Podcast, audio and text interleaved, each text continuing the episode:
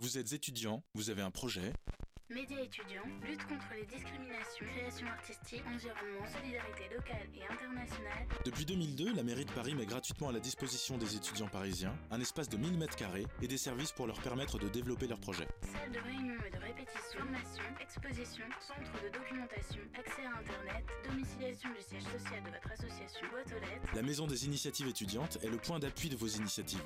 La Maison des initiatives étudiantes, c'est au 50 rue des Tournelles, dans le 3e arrondissement, métro Bastille ou Chemin Vert. Conditions d'inscription, horaires et informations complémentaires sont sur le www.mie.paris.fr. Bam Salute Show, Big Shot, Mr. Eddie, Radio Campus Paris 93.9 FM, and radio for listen, seeing Trevor Dilla system. Bye, bye, bye, Vous pouvez retrouver l'équipage du BAM Salut ainsi que nos invités tous les mardis, sauf le premier mardi du mois de 22h30 à minuit. Embarquez pour ce petit voyage aux sonorités jamaïcaines. 93.9, Radio Campus Paris, 17h30, 5h30.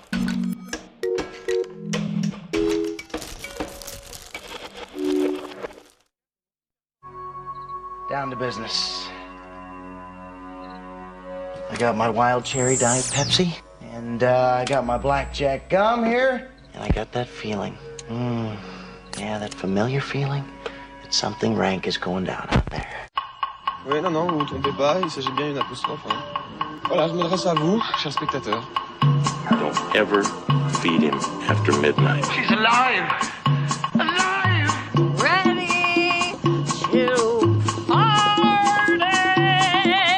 I'm sorry, Dave. I'm afraid I can't do that. I'm a man. Well, nobody's perfect. Qu'est-ce que c'est C'est pas quoi faire. Les acteurs sont à l'aise dans leur personnage, l'équipe est bien soudée, les problèmes personnels ne comptent plus, le cinéma règne. Vers l'infini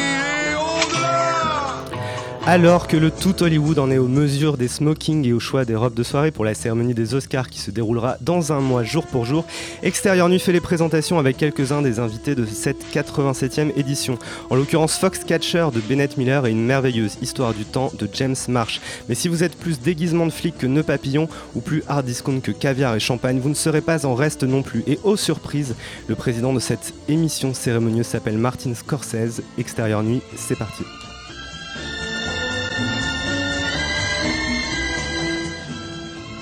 Have any idea who I am? Some rich guy calls you on the phone. I wanted to speak with you about what you hope to achieve.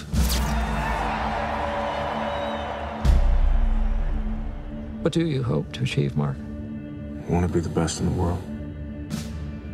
Good. There's a key for you. Prix de la mise en scène au dernier festival de Cannes, Foxcatcher est le troisième film de l'américain Bennett Miller après Capote en 2006 et Le Stratège en 2011. C'est l'histoire vraie d'une relation improbable entre un milliardaire excentrique et deux frères champions de lutte. Renan Oui, c'est ça. Euh, ouh, quel morceau, quel beau morceau pour euh, commencer l'émission. C'est un film important, c'est un film imposant et en même temps, je crois que c'est le film le plus mal aimable qu'on peut voir. C'est un film désagréable, c'est un film gris. Moi, c'est ce que j'aime le plus dans ce film, c'est que c'est véritablement un film gris dans tous les sens du terme. C'est un film qui, euh, en termes de colorimétrie, est vraiment extrêmement terne, bah, bah, avec énormément de scènes de brouillard. Euh, le- on- vraiment, on a l'impression que le, le film s'étouffe petit à petit. C'est un huis clos quelque part. Et puis, c'est un film gris parce que c'est un film qui n'éclate jamais. Donc, tu l'as dit, c'est euh, la relation tordue entre un milliardaire euh, fasciné par un, un corps, le, le corps donc de Channing Tatum, qui donc qui joue un, un, ca- un catcheur, une, ouais, un lutteur, on va dire très exactement. On le comprend. Voilà, on le comprend. Et comment petit à petit cette fascination vire à une forme de, folie. On pourrait imaginer que ce soit un film comme ça, euh, euh, délirant, baroque, grandiose. On aurait pu imaginer quelque chose de euh, d'immédiat, presque un peu de d'outrancier. Et c'est un film presque, on va dire, plus Cronenbergien qu'autre chose. C'est-à-dire, c'est un film sur la surface. C'est un film qui reste comme ça en surface des choses. On sent que derrière toute cette histoire se cache de la mythologie, se cache plein de lectures potentielles, homo-érotiques, une lutte des classes, tous les types de lectures qu'on peut faire. Sauf que le film n'en assume jamais. Ce qui fait que ça rend le film un peu désagréable, un peu. En apparence, on peut croire que le film est très superficiel, et en même temps, ce qui est très très fort, et c'est pour ça d'ailleurs que Bennett Miller a eu, je pense, le prix de la mise en scène, c'est que c'est un film très calculé, très cadré, très maîtrisé, ce qui donne l'impression comme ça d'assister à une espèce de combat intérieur entre les personnages, à la fois entre eux, mais en même temps à l'intérieur d'eux, parce que ça raconte aussi l'histoire d'une possession, c'est comment le, personnage de Channing Tatum est possédé petit à petit par euh, celui de, Steve Carell, ce qui fait que c'est un film déstabilisant, désagréable, euh, mal aimable, vraiment, je crois que c'est le terme euh, le, plus, à mon avis, précis sur le film, c'est un film vraiment qui n'a pas du tout envie d'être aimé, et c'est ce qui rend, je pense, le film encore plus aimable à la fin. Gris parce que plein de nuances peut-être, euh, Perrine? Euh, la nuance, oui. Enfin, moi, je qu'il y a que c'est- 50 nuances de gris? Oui. J'ai pas osé le faire, merci. Bah, avec le corps de Channing Tatum? Oui. mais euh, non, voilà, c'est un film qui, euh, je sais pas s'il a, il est très très nuancé, mais en même temps, il a, il a, ce, il a cette lourdeur, cette, cette, en fait, c'est un film très très sourd. Comme tu disais, c'est un film qui n'explose jamais, alors qu'on attend en permanence euh, cette- c'est le, le- le- un, un- un climax. C'est comme s'il y avait un climax permanent. Le climax est tout le temps là ou jamais là, en fait. Je sais pas comment le, le formuler autrement. C'est qu'on est en permanence en tension, en permanence en se demandant à quel moment euh, ces personnages-là vont vont, vont s'entretuer. On a presque envie d'y aller à leur place et de leur dire bon on arrête tout ou bien ou bien toi-même tu prends les armes et tu les, tu les égorges. Oui voilà, ou qu'il se passe quelque chose, mais en même temps voilà, c'est un film qui, qui est euh, à, à retardement en permanence comme ça. Et ce que j'aime, enfin ce qui est assez fascinant dans le film, c'est euh, les performances des trois acteurs sont très très euh, impressionnantes. Comme ça tout le monde est en, en sous-jeu hein, vraiment en, permanence. Surtout quelqu'un comme Channing Tatum qu'on a plus l'habitude de voir faire le guignolo ou euh, ou comment il s'appelle Marc Ruffalo qui lui pour le coup est souvent en sous-jeu, mais mais qui là vraiment est très très rentré avec sa calvitie. Et mais en fait le, plus fascinant et en même temps c'est presque ça paraît presque évident mais c'est Steve Carell qui a ce fameux nez dégueulasse euh, comme ça au milieu du visage. Non mais qui pourrait être un vrai handicap parce qu'on ne pourrait ne se fixer que sur ce, cette, euh, comment dire ce, maquillage comme ça c'est outrancier euh, où qu'on ne voit que ça comme vraiment comme le nez au milieu de la figure pour le coup. Et, euh, donc c'est assez voilà et ça pourrait être gênant. C'est à dire que ça pourrait vraiment gêner sa prestation. Sauf que jamais et en fait il rejoue ce qui est assez fascinant c'est un personnage qu'on voit euh, Steve Carell qui a fait The Office, qui est plus connu pour ses comédies comme euh, de 40 ans toujours puceau, etc. Qu'on connaît plus sous le ton de l'humour, qui va vers le drame, mais qui ne fait pas non plus son Ciao Pantin. C'est pas du tout l'idée. C'est-à-dire que pour le coup, il reprend vraiment une figure connue, c'est-à-dire qu'il reprend vraiment le personnage de Michael Scott de The Office, et qui d'un seul coup, c'est comme si on prenait ce personnage de The Office mais qu'on enlevait toute la partie comique de ce personnage-là, où on se disait jamais qu'on pouvait se moquer de lui. Euh, quand la, série s'est induit avec la série, c'est on rigole de Michael Scott, ou on rigole avec Michael Scott si on est un peu bizarre, mais on, voilà, on, on- est en tout cas avec ce personnage-là et on sait qu'il y a une teneur comique. Sauf que si on regarde ce personnage-là d'un œil extérieur, c'est un, un peu un fou furieux, euh, très autocentré, qui a un, un type qui, se, qui a besoin, comment dire, d'exister à travers le regard de l'autre, de se faire admirer et qui a besoin de posséder les autres en permanence. Et c'est exactement le personnage de, de John Dupont, qui est le, donc le, le- le- personnage incarné par Steve Carell cette fois-ci. Et il rejoue exactement sur le même ton, sur la même attitude, et mais avec cette froideur et ce gris, comme tu dis, ce brouillard permanent, qui d'un seul coup nous, fait, nous, nous glace, et on voit d'un seul coup un personnage. Enfin, moi, ça m'a fait une relecture de The Office, mais en même temps, c'est, je trouve que Steve Carell donne une prestation extraordinaire de se dire, voilà, c'est quelqu'un qui finalement, lui, est tout dans la nuance, lui est dans 50 nuances de gris euh, en permanence. Louise?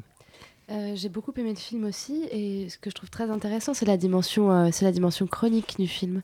C'est-à-dire que euh, plus qu'un tableau de la société américaine réganienne, je trouve que Foxcatcher c'est un ensemble de, de portraits d'Américains qui, chacun à leur manière, se font en fait les porte-drapeaux d'un d'un réganisme euh, et d'un capitalisme euh, effréné et euh, qui, qui, qui s'oppose euh, à l'URSS parce qu'on voit dans le film une sorte de petit euh, clip comme ça euh, réalisé avec euh, les champions de lutte euh, que, euh, que John Dupont décide d'entraîner euh, dans son espèce de Lui-même, il fait référence euh, en disant euh, Vous savez comment ils entraînent les athlètes euh, en Union soviétique et il veut un peu se, se calquer sur ce, Oui, sur ce voilà, modèle. absolument. Donc c'est c'est assez euh, intéressant de voir euh, ce, personnage euh, de John Dupont ériger une espèce de grande success story où euh, il serait celui qui, rapporterait les, les médailles à la maison.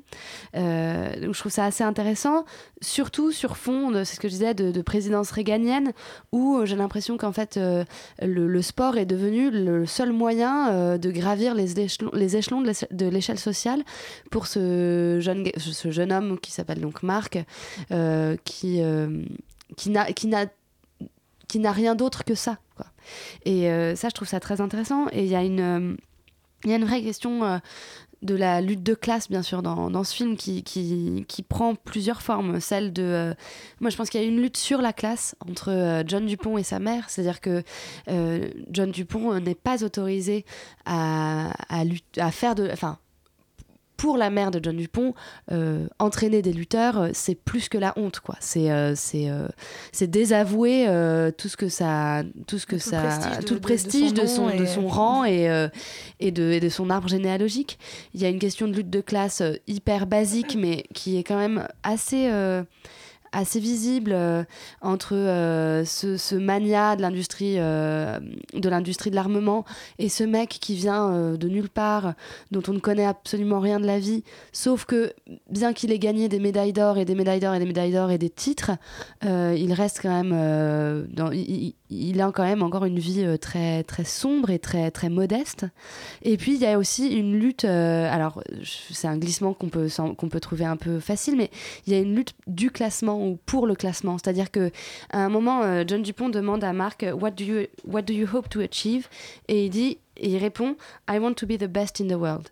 Et donc il y a vraiment ce truc de, de vouloir être le meilleur, de mettre, euh, de mettre son corps tout le temps, tout le temps, tout le temps à l'épreuve, et de vouloir en faire un objet hyper sacré.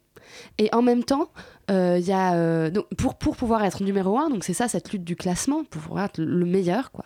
Et en même temps, euh, un dégoût profond du personnage pour son corps qui quand même euh, euh, éprouve son corps en, se droguant, en, en faisant du sport à outrance. en- Il y a une scène où euh, il pédale euh, pendant une heure ou deux heures ou trois heures, je sais même plus, avant un match, pour, euh, avant une lutte pour pouvoir perdre un kilo, de, un kilo quoi.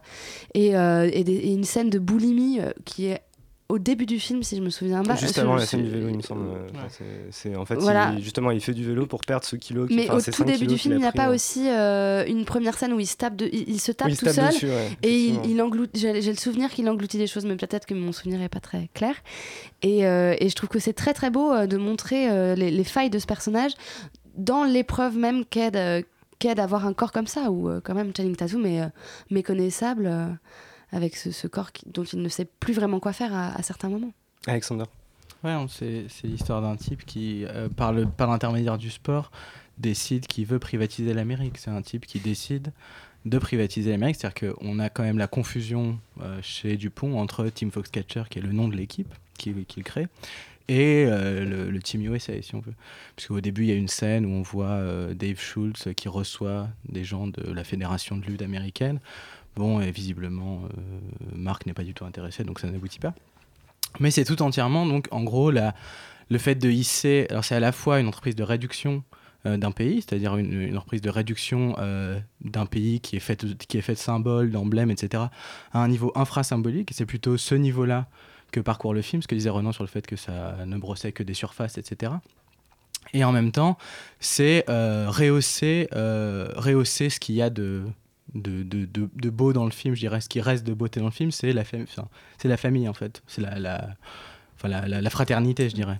Euh, mais en même temps, ce qui est assez beau, c'est que le film jamais ne dresse un portrait élogieux des valeurs familiales, mais euh, dresse seulement une esquisse de gestes de fraternité. C'est un film qui s'attarde énormément sur des variations. Là où il y a des variations énormes, c'est sur tous les gestes que font, euh, qui sont au début des gestes de lutte, qui sont des gestes, bon, on pourrait dire, oui, presque euh, homo-érotiques à la fin, mais c'est plus du côté de. Dupont. Enfin, je veux dire, le film. euh, c'est plutôt du côté de Dupont, ces gestes-là. Les gestes, il y a plutôt des gestes de tendresse et de douceur véritables, en tout cas du- de la part de, de Dave euh, en- en- Envers envers, envers Marc. Bon. Et c'est un niveau qui. c'est un- et ce qui est assez euh, étonnant, c'est de voir que, alors que les personnages se dépensent sans compter, euh, il y a euh, chez Miller l'idée que chaque image a un coût. Il y a quand même un coût qui est fixé à chaque image, et ce coût, il est question de temps en général, de vitesse. C'est-à-dire que c'est un film qui va au début assez vite. C'est-à-dire que, en fait, par exemple, euh, moi j'étais assez impressionné par la manière dont on effaçait dans certaines séquences la présence de Dave. C'est-à-dire tout d'un coup, Dave refuse de partir euh, avec Marc.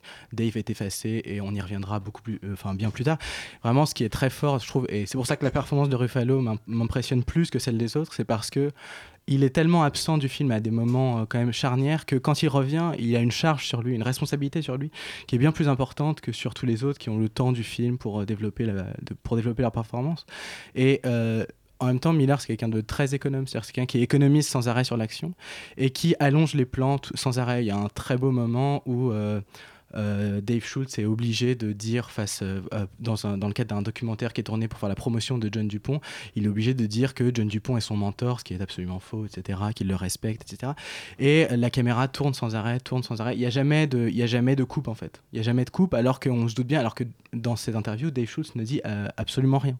Il n'y a rien qui est dit du tout. Ce qui est assez beau, c'est ça, c'est le, c'est fait que c'est le, c'est le coup qu'on donne à chaque, image, le, le coup de la déchéance aussi, parce que c'est une déchéance en direct qu'on voit aussi avant l'heure. Euh, et euh, à l'inverse, il y a l'interview de Dupont lui-même pour dans ce documentaire qui lui est entouré de tous les, de tous les symboles, puisque le I de son nom, le, le I de son nom, John I Dupont, il, qui veut dire, c'est un, pré- un second un- prénom, je sais plus ce que ça qui veut va dire, changer en qui Eagle, va changer en Eagle, etc. Donc qui est un prénom euh, sy- symbolique, etc. Et bon, donc, donc moi ce qui est intéressant, c'est ça, c'est le niveau, c'est comment le, le- le film travaille à un niveau qui est complètement en dessous euh, du niveau politique, en fait, du niveau symbolique. Et en même temps, comment est-ce que comment est-ce qu'il est conscient du fait que même en allant même en se donnant du temps, il ne rattrapera jamais. C'est-à-dire, il y a l'idée que jamais aucun travail spirituel, manuel, euh, aussi beau le travail puisse que, le travail puisse être, jamais euh, il ne se hissera à la noblesse à- au niveau de la noblesse d'un symbole. Jamais on arrivera à faire. Et il y a vraiment une manière pour, euh, pour, euh, pour euh, Miller d'être, euh, sur ce plan-là, en tout cas sans ambiguïté, c'est-à-dire de choisir les, les, euh, les images euh, et, les, et personnages. C'est-à-dire qu'il il élit les, comme, comme, les, comme de beaux personnages, les personnages qui ne représentent qu'eux-mêmes. C'est-à-dire des personnages de prolétaires, en fait. C'est vraiment un film de prolétaires. Et il. Il, ch- il cherche à travailler contre, ou en tout cas avec, mais contre les personnages qui, eux, arrivent à représenter autre chose qu'eux-mêmes. On le voit dans les, dans les discours, euh, les deux discours que fait Tatum dans le film, ou les deux tentatives de discours qu'il fait, et qu'il n'arrive pas à tenir jusqu'au bout. qui- mais même le, le film traite euh, enfin ah, je suis assez d'accord avec ce que tu dis mais en même temps il y a quelque chose dans le film où l'intrigue se transforme en permanence parce que c'est aussi un triangle amoureux Oui, bien sûr. mais c'est aussi l'histoire de Pygmalion quelque part Mm. et en même temps c'est euh, Louise le disait l'histoire d'une déchéance c'est à dire que le film est toujours dans un entre-deux permanent où quand on croit avoir identifié vers quoi exactement il tend en termes de forme en termes de message il propose l'inverse ou il Mm. propose complètement autre chose ce qui, ce qui rend le film euh, euh, inclassable, bizarre, et en même temps, on pourrait, enfin, à parler, on pourrait imaginer comme ça que le film est extrêmement complexe. C'est un film très lisible, très calme, très clair, presque on pourrait dire un peu classique.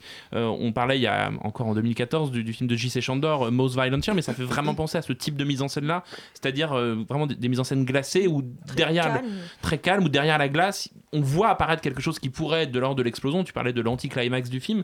Je pense que ça aussi, c'est une idée de, de Bennett Miller de refuser en permanence que le film euh, aille exactement. C'est presque un film de, de peine à jouir quelque part. C'est-à-dire que Mais euh, un, un peu comme, comme tous les films de Bennett Miller aussi. Mm. Enfin, je veux dire que tu regardes euh, Truman Capote ou euh, Le Stratège, c'est en permanence des, des- des personnages qui sont tous des, des peines à jouir, en- entre guillemets, ou même les histoires sont des histoires de peines à jouir. Mais c'était des films encore- plus intellectualisés, je pense, euh, notamment Moneyball, qui était un film sur la parole, qui était un film très oxien sur Oui, la mais encore parole. une fois, je suis d'accord qu'il fait l'économie de l'action. Dans, Mm. dans tous ces films-là, il fait, il fait à chaque fois une économie de C'est l'action. presque qu'on voit l'économie de la parole ici quelque part. C'est-à-dire qu'il y a quelque chose où le film se contente de, de regarder ses corps, de regarder ses, ses personnages se positionner dans l'espace. Je suis pas tout à fait d'accord parce que je trouve que la parole a vraiment une, un- une, une- une grande force ici. Pas sûrement pas chez le personnage de Marc parce que c'est quelqu'un qui ne sait pas communiquer, mais c'est- mais C'est un film verbeux, alors que Non, c'est était un film verbeux. très mais très le personnage de John Dupont ne fait, ne fait que par la parole et ne ne- n'existe que par la parole et Par la jamais posture par... aussi, Bah oui, par la plans sur le évidemment. fauteuil où, on remet en scène la, la Évidemment, puissance. mais euh, aussi par sa parole. Il manipule par la parole et il, il essaye de, enfin, il essaye tout le temps en permanence de, transformer les choses. De- ce qu'on voit à l'écran, par sa parole, il va le. Moi, je vois cette scène d'entraînement à un moment donné où il y a sa mère qui regarde et qu'on voit très bien qu'il ne gère absolument pas, que c'est Dave qui est en train de gérer tout cet entraînement. Et donc d'un seul coup, donc tout le monde le voit, c'est-à-dire que c'est- visuellement c'est ce qui est en train de se passer. Et John Dupont débarque et il prend la parole et il essaie de transformer ça comme c'est moi qui ai la maîtrise, c'est moi qui est en train de faire ceci, c'est moi qui. Et c'est par la parole que ce personnage-là existe et évidemment par la posture parce que d'un seul coup il se place au centre du cercle, Voilà. etc. Il y a cette posture, mais C'est un par film sur la mise en scène aussi. C'est un, Ah, film qui raconte des personnages qui se mettent en scène et un corps qui se met en scène. C'est donc notre film de la semaine, c'est Fox Catcher de Bennett Miller. Tout de suite, musique avec Vanilla et You.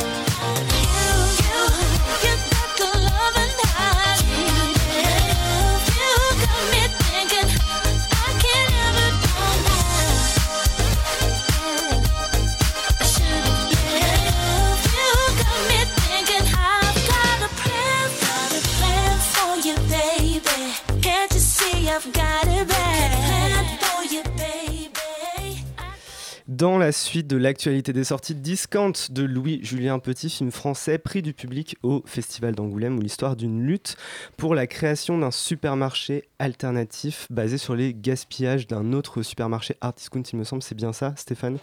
Exactement. Ça se base sur ce scandale qui avait eu lieu il y a six ans en Lozère, où une, caissière avait, essayé de sauver un peu de nourriture et qu'elle s'était, s'était fait virer en fait pour avoir repris un bon alimentaire que son patron avait laissé de côté. Donc il y, a- ce gros scandale dans les supermarchés, de, par exemple des supermarchés qui mettent de l'eau de javel sur des produits euh, utilisés pour pas que les clochards viennent les prendre, parce qu'il y a eu toute une affaire de procès des clochards qui avaient attaqué Monoprix, etc. Enfin une histoire euh, complètement rocambolesque. Et ce film-là, il, justement, il suit euh, au plus près toute une équipe du supermarché. Donc ça fait vraiment commando d'élite va élaborer au sein du supermarché, comme tu l'as dit, ce supermarché alternatif. Donc on les suit de du choix du local à comment il faut oser le faire ou pas. Ils se positionnent face à la justice. Il y a, énorme- il y a- il y a plein de petites conversations comme ça qui, qui éclatent pendant le film, de trucs extrêmement profonds et présentés de manière euh, juste très très naturelle. Le truc de comment, est- comment est-ce qu'on peut aujourd'hui être son propre justicier? Comment on peut dire non à la justice? Comment on peut accepter cette injustice qui est faite euh, dans, dans le monde de consommation? Comment est-ce qu'on peut pallier à ça? Et il y a plein de il y a- il y a- le film prend vraiment jusqu'au bout le parti de ses personnages. Il y a, il y les, les hésitations, les doutes qui sont présentés avec beaucoup de vérité, beaucoup de tendresse. Moi, je pense à un personnage qui me, qui me, qui me plaît beaucoup. J'ai oublié son, son prénom dans le film, mais c'est le, le type un peu mince et gris à lunettes qui est tout le temps en train de se plaindre, en train de râler, en train de dire oui, mais on va jamais faire ça, on va jamais faire ça, on va jamais faire ça. Qui le- Euh, À lunettes, oui, j'ai deux mots, non? Oui. À lunettes, t'es sûr? J'ai peut-être rajouté c'est- lunettes, ouais. Qui a des cheveux un peu longs Ouais, des cheveux un peu longs. Donc, ouais. Pascal de Molon. ouais. Pascal de Alfred. Molon. Qui est un personnage avec un sarcasme et euh, une, euh, avec une, une, une méchanceté presque envers ses camarades, mais qui, quand même, lui, jusqu'au bout aussi, se met dans, euh, dans cette posture-là. Moi, ça m'a un peu fait penser. euh, au, au Virtuose d'Herman ou au film de Ken Loach, quoi, un film avec une vraie, euh, bah, un des, des- pardon, mais des vraies couilles, quoi, qui prend un sujet, qui ne le lâche pas et qui, qui va jusqu'au bout. Pauline. Oui, bah c'est parfait, moi ça me permet Moi, de si j'avais rebondir. présenté l'émission, je t'aurais demandé si t'avais des vraies couilles, mais je le fais pas. je, je le ferai pas. Tu veux vérifier C'est pour ça que tu présentais l'émission. Bon, euh, oui, moi ça me permet de rebondir ce que tu as, as dit Stéphane, euh, sur le fait qu'on qu'on parle effectivement beaucoup de Ken Loach. Pourquoi ça se marre Euh, Parce qu'on imagine les. Je pense que c'est un épisode de South Park. Allez, pardon. Euh, et, sur, euh, je crois que c'est Télérama qui est cité sur l'affiche en disant que c'est c'est comme un film de Ken Loach. Enfin, je le dis très mal, mais c'est ça. Euh, moi, je j'irais. Je dirais plus précisément que ça me fait penser aux comédies de Ken Loach des années 2000, c'est-à-dire La part des anges, Looking for Eric. Vraiment, ces, ces films-là, moi, que j'aime personnellement beaucoup parce qu'ils sont, euh, ils représentent euh, la, pensée de, de, de c'est-à-dire la solidarité euh, et puis le communisme un petit peu quand même, enfin les valeurs, disons, du communisme. Et c'est ce que le film reprend avec pas mal. C'est pas une comédie. Le film est vendu comme une comédie. Moi, ce serait le reproche aussi que je, je ferais. C'est un film franchement euh, généreux, franchement euh, bien construit. Je dirais pas que c'est une comédie, mais il y a une, une tendresse, comme tu disais, Stéphane, qui émane des personnages et qui fait qu'ils se, qu'ils se vannent parfois. Euh, J'aime beaucoup, beaucoup le film. C'est très réussi. Euh, et franchement, par les temps qui courent, ça fait du bien de voir un, un film français qui se hisse au niveau des Anglais. Donc, euh, bravo, Discount. Je crois que non, tu adhères. euh, Ah oui, oui, co- complètement. J'allais dire que c'est tellement bien que ça pourrait être anglais, mais c'est vraiment ce qu'on pense pendant tout le film. On pense aux virtuoses. Moi, j'ai beaucoup pensé aux virtuoses, même à The Full Monty. C'est-à-dire des films qui sont des petits objets comme ça où c'est pas ça n'a rien à voir avec la, démonstration de virtuosité et de puissance de, de Foxcatcher. C'est un film très humble comme ça dans sa construction très simple c'est même pas tant un film de metteur en scène c'est un vrai film d'acteur alors ça, ça veut dire quoi un film d'acteur? Ça veut dire juste qu'il y a un casting intelligent c'est que des gens que vous connaissez pas vraiment Euh, c'est Olivier Barthélémy c'est Corinne Maziero Louise euh, Wimmer. euh, Louise oui mais Corinne euh, c'est pas des acteurs c'est oui c'est pas Tu- on connaît leur on ton- connaît leur tronche, tête, mais on ne voilà. sait pas exactement qui c'est. Et pour une fois, on les met un tout petit peu devant. Ce qui rend le film à la fois. bien, ça s'appelle discount. Alors ça pourrait être hyper cheap, hyper. euh, Franchouillard. franchouillard, mora- moralisateur, un film trax, regardez comme ça. Et le film, en plus, essaye de tenir une, note qui est assez difficile, qui est vraiment l'entre-deux. C'est-à-dire que euh, non, c'est pas un film de bisounours, c'est pas euh, regarder comme ces personnages sont exploités. Parce qu'effectivement, ils sont exploités et, le film décrit des conditions de travail dans des supermarchés de discount qui sont assez terrifiants. Vraiment des conditions, des conditions qui sont terrifiantes, notamment un rapport au stress qui est quand même assez important. Mais le film n'angélise pas ces personnages. Euh, ils sont pas tous très agréables. Ils se font tous des coups bas. Ils sont tous dans la merde, mais comme à un moment il y a un dialogue qui dit ça, qui dit mais la merde tu t'y es mis toi-même. Il y a quelque chose dans le film de très juste là-dessus, c'est-à-dire qu'il ne, il déresponsabilise pas ses personnages. Après le geste qu'ils font, euh, qui est donc un geste de Robin des Bois, on va dire, finalement euh, c'est pas des Robin des Bois, attention, c'est-à-dire qu'ils se font de l'argent quand même. Il y a quelque chose dans le film aussi qui est, très bien, bien maintenu là-dessus, c'est-à-dire que c'est pas des gens qui ont un grand cœur et qui, tout d'un coup, des gens qui veulent s'en sortir et qui pour s'en sortir trouvent dans les, dans les erreurs de la société, dans les erreurs de fonctionnement de ce discount, une manière de s'en sortir eux-mêmes, ce qui rend le film extrêmement juste et extrêmement malin. Je suis pas complètement d'accord avec toi, mais je, je trouve que c'est presque une comédie, parce que justement le film tend vers une forme de, euh, de jouissance des personnages, de générosité des personnages, qui fait que c'est un vrai feel-good movie, mais dans ce que ça peut avoir de de, de, de vrai feel good, c'est-à-dire que vous vous en sentez meilleur à la fin du film parce que vous avez passé un moment avec ces personnages qui vous ont rendu meilleur. Euh, c'est vraiment un très très chouette film et ce serait vraiment bien que. C'est-à-dire que ça fait un peu mal au cul que la famille Bélier fasse 4 millions d'entrées et ça, si ça marche pas, euh, on faudra vraiment se poser de sérieuses questions. On se euh. casse en Angleterre. Ouais, exactement. Discount donc que l'équipe d'Extérieur Nu vous recommande chaudement de Louis-Julien Petit. On passe à une merveilleuse histoire du temps qui n'est pas l'adaptation cinématographique d'une brève histoire du temps, mais bien l'histoire de son auteur, le physicien et cosmologiste Stephen Hawking. Perrine. Oui, d'ailleurs, c'est un peu dommage. Ça aurait été très intéressant. euh, un film sur la brève histoire du temps, on n'aurait rien pigé. Ça aurait Bah, été génial. en fait. Ah oui, Alors, on va pas revenir sur le débat. Donc, euh, non, voilà, ici, c'est euh, tiré d'un livre euh, de Jane Hawkins, qui était, donc, qui, qui était, hein, qui n'est plus la femme de, de Stephen Hawkins, et donc qui raconte leur histoire et justement les débuts de, ce, de ce génie de- du 21e siècle qui est Stephen Hawkins, qui est un grand, je sais pas comment on appelle ça d'ailleurs, un grand physicien, phy- cosmologue, euh, je ne sais pas trop exactement comment on le qualifie, monsieur, Astrophysicien. Et, euh, et donc voilà, et donc il y a une particularité, c'est que c'est certes c'est un très grand cerveau, c'est un type très très brillant, mais qui a une dégénérescence physique. Il est, il, est- il atteint la maladie de Charcot et donc il, euh, son corps et ne peut plus euh, bouger. Et donc on ce, ce film-là a vraiment un côté très un peu euh, hagiographique à ce niveau-là, c'est-à-dire que le film de James March te raconte euh, du moment où il est à la fac euh, et on voit euh, sa vie se, bah, euh, dé- je sais pas comment dire moi, mais son, corps dégénéré, Bah, la déliquescence de son corps en tout cas, sûrement pas de son esprit mais de son corps. Et ça c'est sûr. Et c'est c'est un truc qui m'a un petit peu fasciné dans le film parce que euh, j'avais un petit peu peur qu'on nous on fasse vraiment deux blocs, c'est-à-dire un bloc euh, ah bah euh, il est tout content, il gambade et le, le bloc bah il peut plus. En fait, j'avais un peu peur de ça. Ça ressemble à deux rouillés d'os comme ça. Franchement, j'avais un petit peu peur de ça. Et en fait, non, c'est-à-dire qu'au bout de 10 minutes, il est malade et que euh, au bout de 10 minutes de film, et ben en fait, tout de suite, on rentre dans le vif du sujet. Et euh, le, le vif du sujet n'est pas tant euh, la maladie, même si la maladie et euh, comment dire ce qui va lui faire relativiser le temps parce que tout le film est une question sur le temps. C'est-à-dire que il y a la différence entre le temps relatif et le temps absolu. C'est son sujet d'étude son sujet d'étude à lui c'est sa, question la, théorie du tout essayer de, faire fonctionner ensemble et la relativité et euh, l'absolu. Donc la théorie quantique et euh, la théorie de la relativité et donc voilà, c'est le film est là-dessus. Euh, donc c'est à travers ce personnage-là. Donc on, je suis complètement perdue sur ce que je viens de dire parce que Est-ce que le, film, que euh, très est-ce que grande le film scientifique.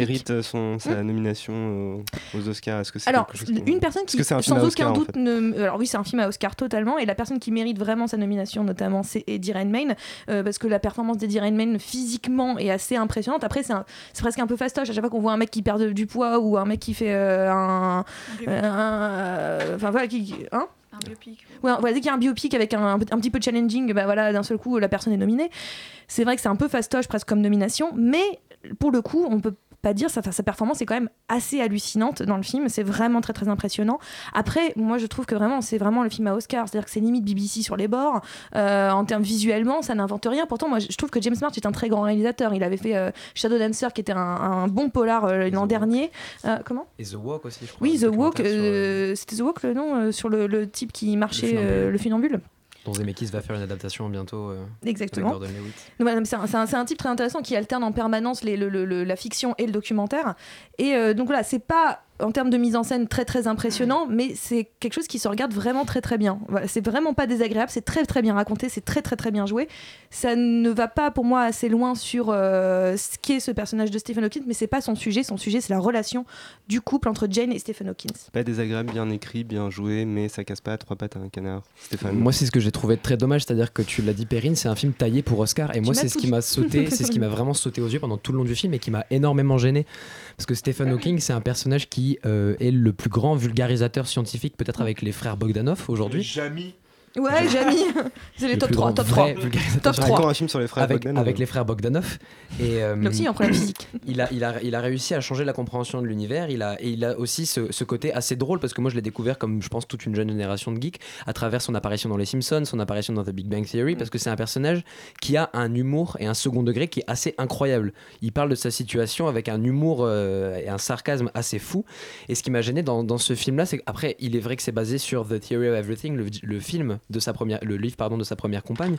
Mais le, le film était, enfin, le film manquait en fait de cet humour qui, qui avait dans, dans, dans leur relation et qui a dans un peu dans sa biographie parce que le témoignage est beaucoup moins est beaucoup moins euh, enfin, je vais dire plat parce que c'est un peu ce que m'a donné l'effet de mise en scène, mais il était beaucoup plus, euh, il était beaucoup plus sarcastique, il était beaucoup plus fin, beaucoup, il jouait énormément plus avec cette dérision qu'avait Stephen Hawking constamment, que Eddie Redmayne essaie de retransmettre dans son jeu d'acteur, qui, il est vrai, c'est c'est incroyable. Si on compare des photos de Stephen Hawking aux photos d'Eddie Redmayne, il y a aussi euh, Benedict Cumberbatch qui a joué Stephen Hawking dans un téléfilm qui s'appelait Hawking, et la performance d'Eddie Redmayne, pour le coup, elle est vraiment incroyable. C'est-à-dire que sa transformation faciale, c'est un travail extraordinaire parce que le visage de Stephen Hawking, alors qu'il est, il est vraiment. Il est, il est méconnaissable. Il y a des photos de mariage de lui il y a, il y a 40 ans et des photos de lui aujourd'hui. C'est vraiment une transformation incroyable.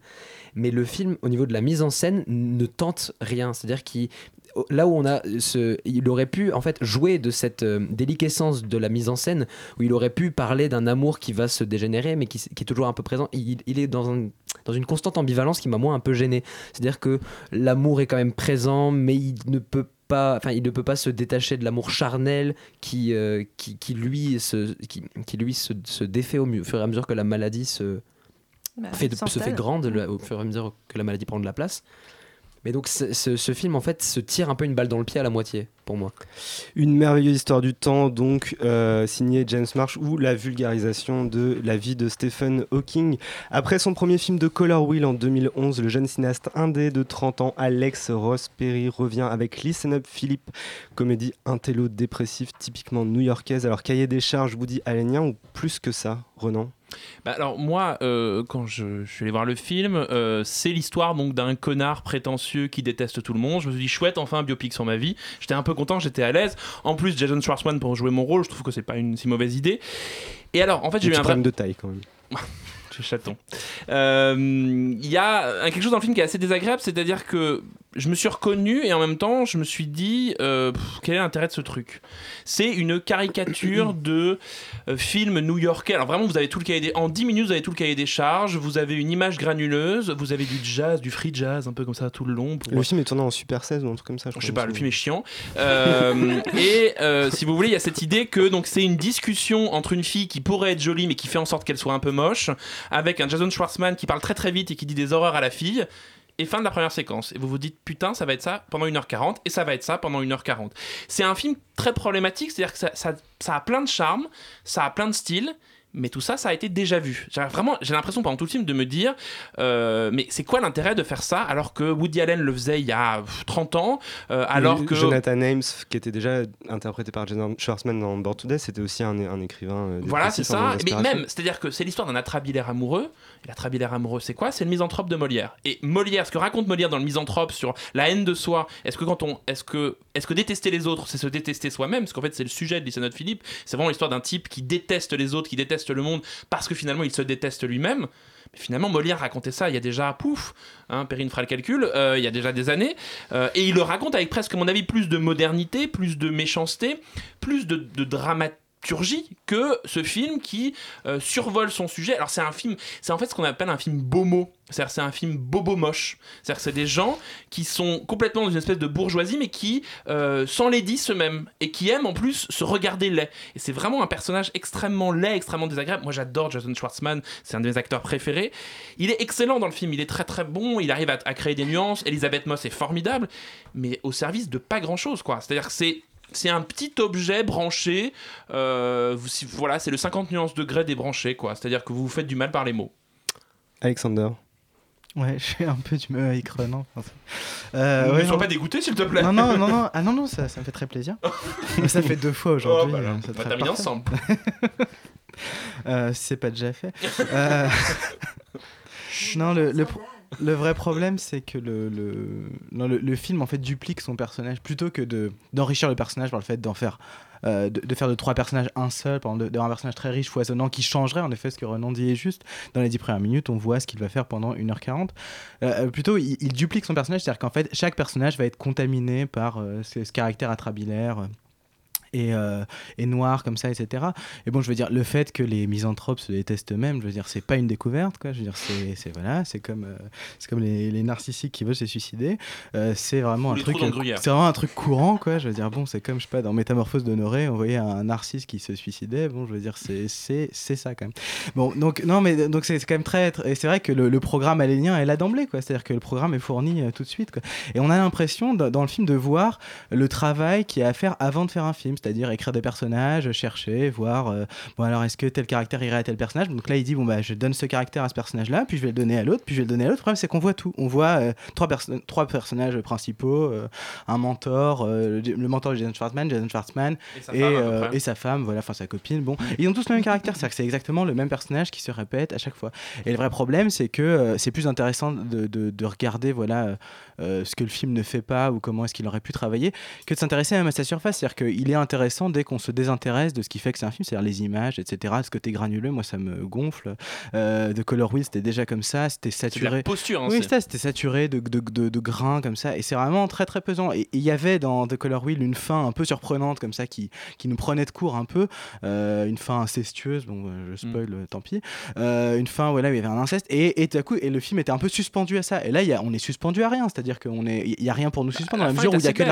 La, dernière scène est très Oui, belle, mais c'est elle un est très peu mieux, attendue. mais bon, oui, voilà, c'est l'inverse vraiment de- du film précédent où il y avait une sorte de scandale moral comme ça qui était un peu rigolo. quoi. Stéphane, est-ce que tu vas sauver euh, Listen Up Philippe? En sauver quelques aspects. Je suis assez d'accord avec vous pour la, pour la majorité du film, parce que moi déjà il y a une, une caméra dans l'introduction qui m'a donné envie de vomir. Ce côté granuleux plus, je sais pas, le mouvement, c'est c'est Plus la voix off relou. C'est insupportable. Bah moi justement la voix off, je lui accorde, je lui accorde des points positifs. C'est-à-dire que c'est vrai qu'elle est relou et il y a une voix, enfin euh, son timbre déjà est assez agaçant, mais il y a euh, quelque chose qui m'a beaucoup plu moi, c'est sa posture un peu balsacienne dans sa manière d'instaurer la voix off. C'est-à-dire de poser ses personnages, puis au bout d'un moment il dit bon stop, stop, stop, stop. Là, je vous présente quand même ce qu'il pense au moment où la scène se passe pour vous dresser, en fait, un peu comme le faisait euh, Balzac dans ses, dans ses œuvres, des fiches signalétiques de ses personnages. Il va te dire, en gros, pas voilà. sympa pour là, ce que- Balzac. Ouais, c'est un petit Balzac, quoi. Mais. euh, en gros. C'est pas le nom d'un café à Paris, le petit Balzac. Allons tous au petit Balzac parler de, de Listen Up Philippe. Et, euh, c'est ça que j'ai trouvé euh, plutôt, plutôt intéressant dans le film. Après, c'est c'est vrai que ce côté. Ce côté breaking news du misanthrope, ça m'a un peu aussi euh, perturbé tout le long du film.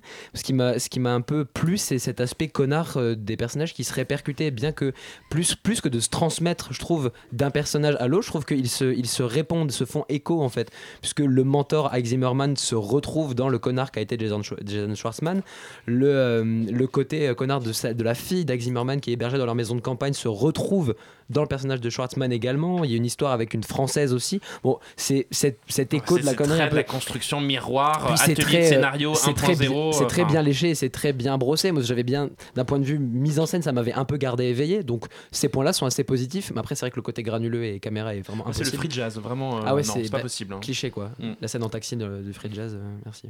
du free jazz et de la pellicule insupportable. C'est donc Listen Up Philippe d'Alex Roxperry. Sans transition, faux flic, vrai embrouille, c'est la catchphrase du film Cops, les forces du désordre, qui met en scène deux figures montantes de la comédie US venues de la série New Girl. Renan. Oui, alors, euh, comment après avoir défoncé euh, Listen Up Philippe, je peux essayer de sauver Cops? C'est une mauvaise foi totale, parce qu'il y a à mon avis beaucoup plus, il y a plus de cinéma chaud, quand même dans Listen Up Philippe, de- à mon avis, que dans Cops. Sauf que Cops, euh, ben, ils ont de la chance, c'est qu'ils ont deux acteurs, et deux acteurs que moi j'aime énormément, Jack Johnson, et tu vas m'aider Perrine pour le deuxième, nom, l'un des frères Wayans. Damon Wayans. Damon Wayans. Junior. Qu'on a vu, Damon Wayans, qu'on a vu également dans une formidable série qui s'appelle Happy Endings. Et c'est vraiment un film, c'est une espèce de, de récréation pour eux. C'est deux acteurs euh, passionnants parce que c'est deux acteurs qui mettent en crise à la fois la notion d'adulte, ça qu'on a déjà vu dans toute la comédie américaine, mais aussi la notion de virilité. C'est-à-dire que c'est vraiment des acteurs comiques qui sont dans un rapport à leur masculinité qui sont extrêmement intéressantes. Euh, je crois que Damon Wayans a le cri féminin le plus drôle du monde.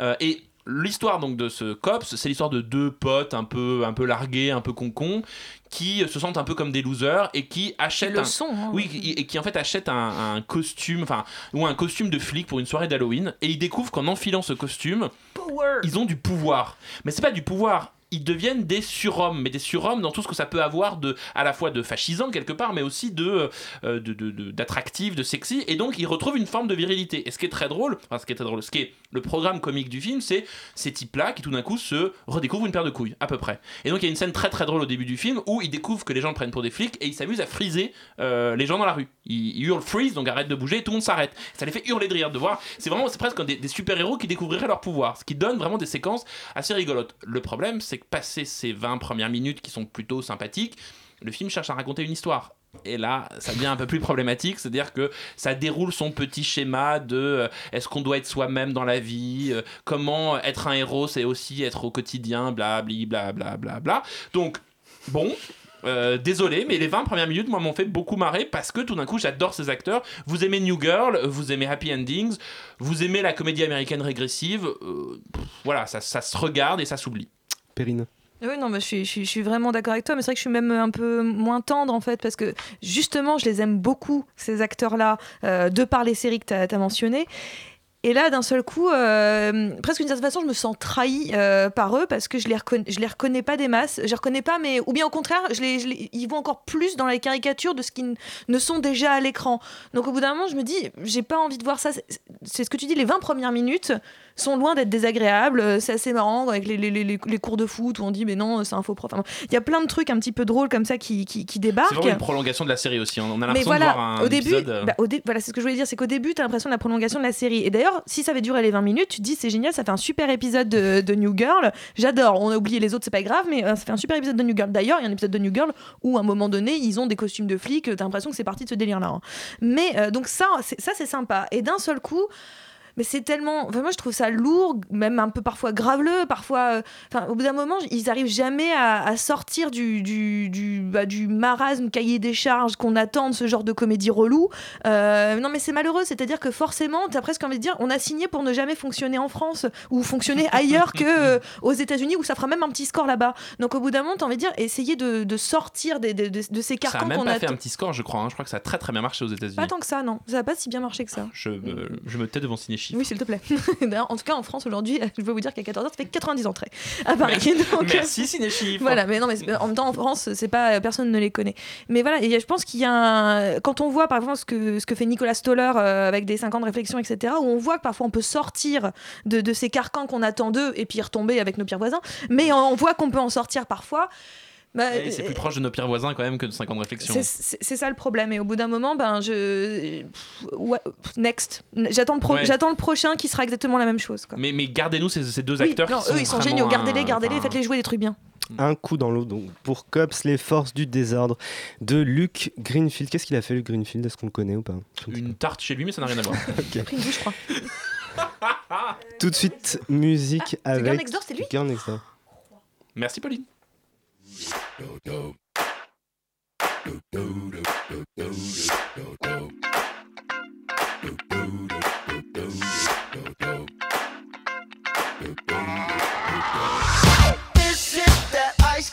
Michelle fight for that white gold. This one for them hood girls, them good girls, straight masterpieces. Stylin', wildin', living it up in the city. Got Chuck's on with Saint Laurent. Gotta kiss myself, I'm so pretty. I'm too hot. Call the police and the fireman. I'm too hot. Make a dragon wanna retire, man. I'm too hot. Say my name, you know who I am. I'm too hot. And my band about that money. Break it down. Girls hit you, hallelujah. Girls hit you, hallelujah. Girls hit you, hallelujah. Cause Uptown Funk don't give it to you. Cause Uptown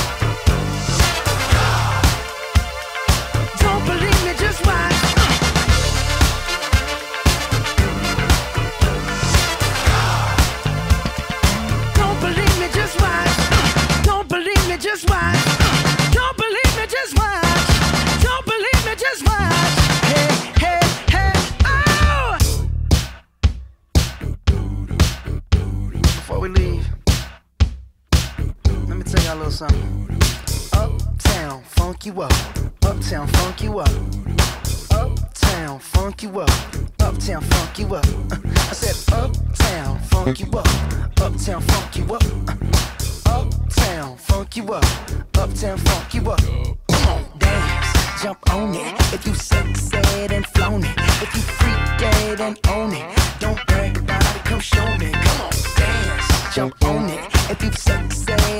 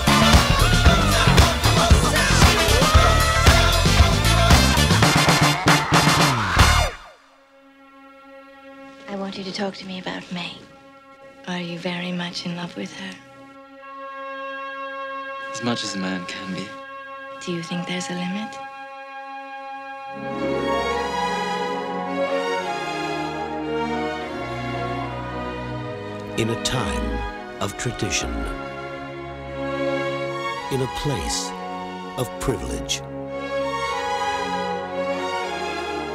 Newland Archer lived his life by the rules of his society.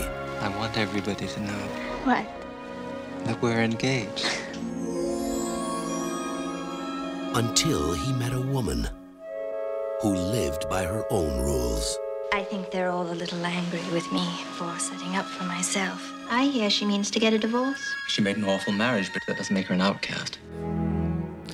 Il n'est jamais trop tard pour perdre son innocence scorsésienne et ça tombe bien puisque Le Temps de l'innocence, film de 1993 réalisé par le génial Martin Scorsese ressort en copie restaurée à la non moins inévitable filmothèque du quartier latin l'histoire, celle d'un triangle amoureux entre Daniel Day-Lewis, Michelle Pfeiffer et Winona Ryder dans la haute société new-yorkaise des années 1870. Louise. C'est moi qui commence, ok. Euh, alors, euh, c'est un très beau film. C'est pas du tout ce qu'on s'attend à voir quand on se dit qu'on va voir un film de Martin Scorsese.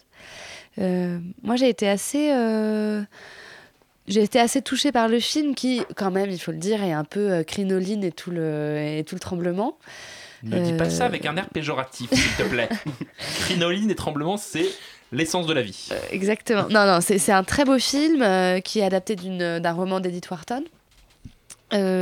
qui, comment dire, ce que je trouve très beau dans le film, c'est son, sa dimension euh, programmatique et, oui, sa dimension programmatique. C'est-à-dire que on sait dès, dès la première scène que ça va être un carnage amoureux, euh, enfin que ça va être, une- extrêmement triste.